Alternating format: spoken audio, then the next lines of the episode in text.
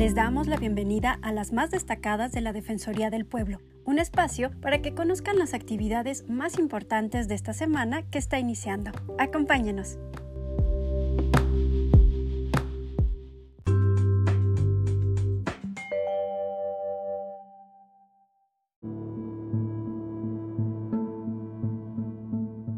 En el caso de la semana, les presentamos la historia de Isabel. Su pareja, que trabajaba de chofer para Diconsa en Durango, murió inesperadamente. Ella y su hijo de 11 años quedaron en la incertidumbre económica debido a que no los reconocieron como beneficiarios de las prestaciones que generó el trabajador en vida. Isabel tocó muchas puertas y nadie la ayudaba, hasta que llegó con la asesora jurídica Mayra Palacios, adscrita al Tribunal Laboral Federal de Durango. Platica que tenía 35 años viviendo con su pareja de manera estable y que habían procreado cinco hijos, de los cuales uno era menor de edad. Le indiqué que yo no consideraba necesario que tramitara la jurisdicción voluntaria porque la Ley Federal del Trabajo era muy clara en su artículo 501, donde establece quiénes van a tener derecho a recibir indemnizaciones y percepciones derivadas de la muerte del trabajador. Y ahí se establece a grandes rasgos eh, que tienen derecho tanto los hijos menores de edad y la concubina. ¿Quieres saber qué pasó con Isabel? Busca su historia en nuestras redes sociales y en este podcast.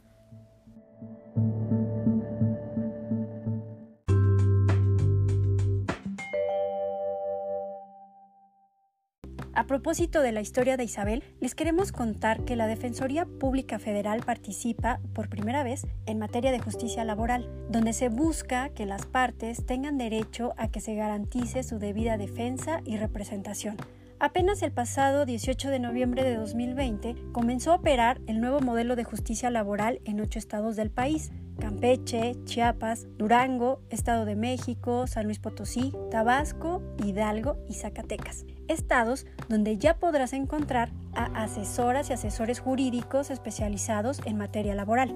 En este nuevo modelo de justicia, los trabajadores o sus beneficiarios, así como microempresarios y sindicatos, tienen derecho a que les sea asignada una abogada o un abogado de la Procuraduría de la Defensa del Trabajo o del IFDP que asuma su representación jurídica de forma totalmente gratuita.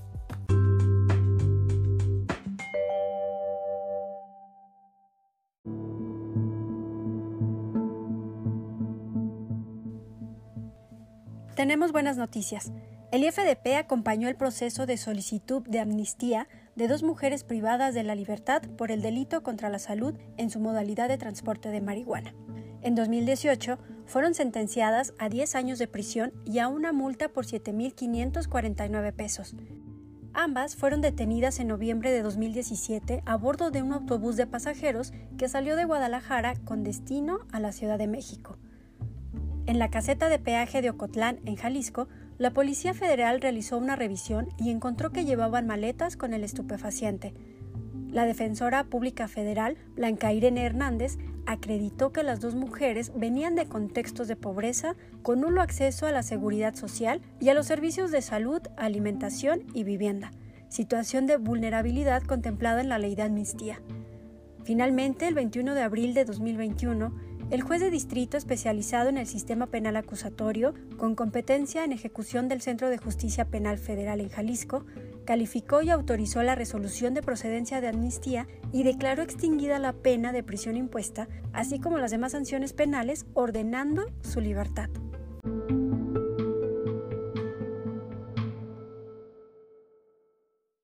Amnistia nate perdón ni de Estado.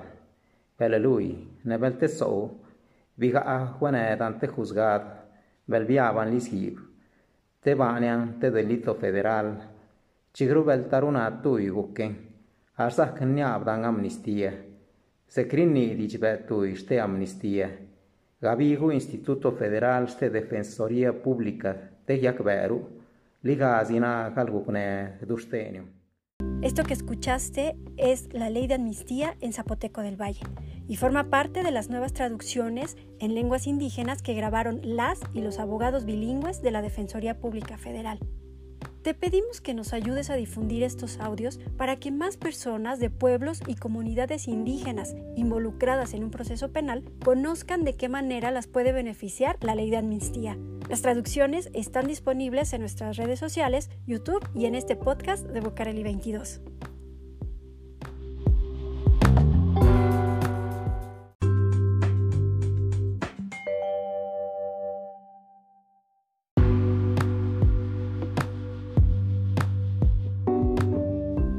Defensoría Pública estamos en constante preparación para mejorar los servicios que se brindan a las personas en situación de vulnerabilidad.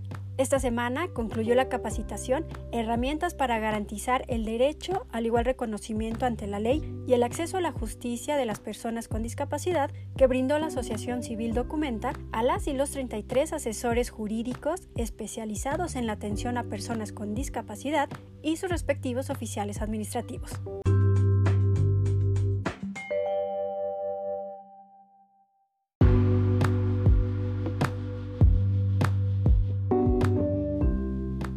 En la Defensoría del Pueblo nos llena de orgullo contar con servidoras y servidores públicos comprometidos con las personas más desprotegidas para defender sus derechos y contribuir a mejorar sus vidas.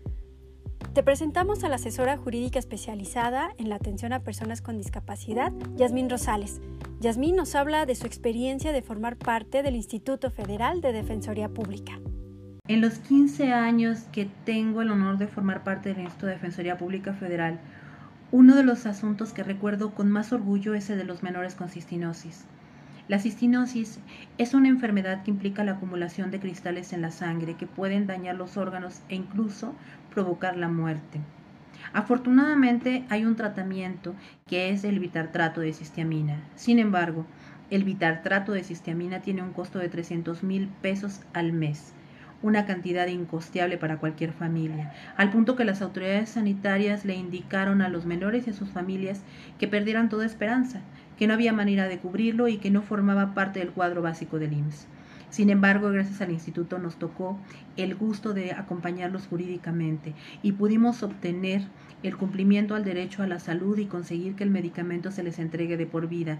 Con eso se garantiza no solamente la salud, sino un proyecto de vida y la dignidad de los menores. Entre las cosas que más me enorgullece de formar parte del Instituto de Defensoría Pública Federal no es nada más que podemos defender los derechos de los más vulnerables, sino que también podemos contribuir a recuperar la esperanza.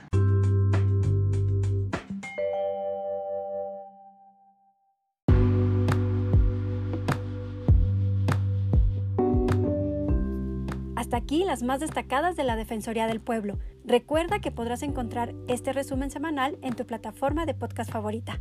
Corre la voz y nos escuchamos el próximo lunes con más información sobre las actividades y servicios del Instituto Federal de Defensoría Pública. Buen inicio de semana.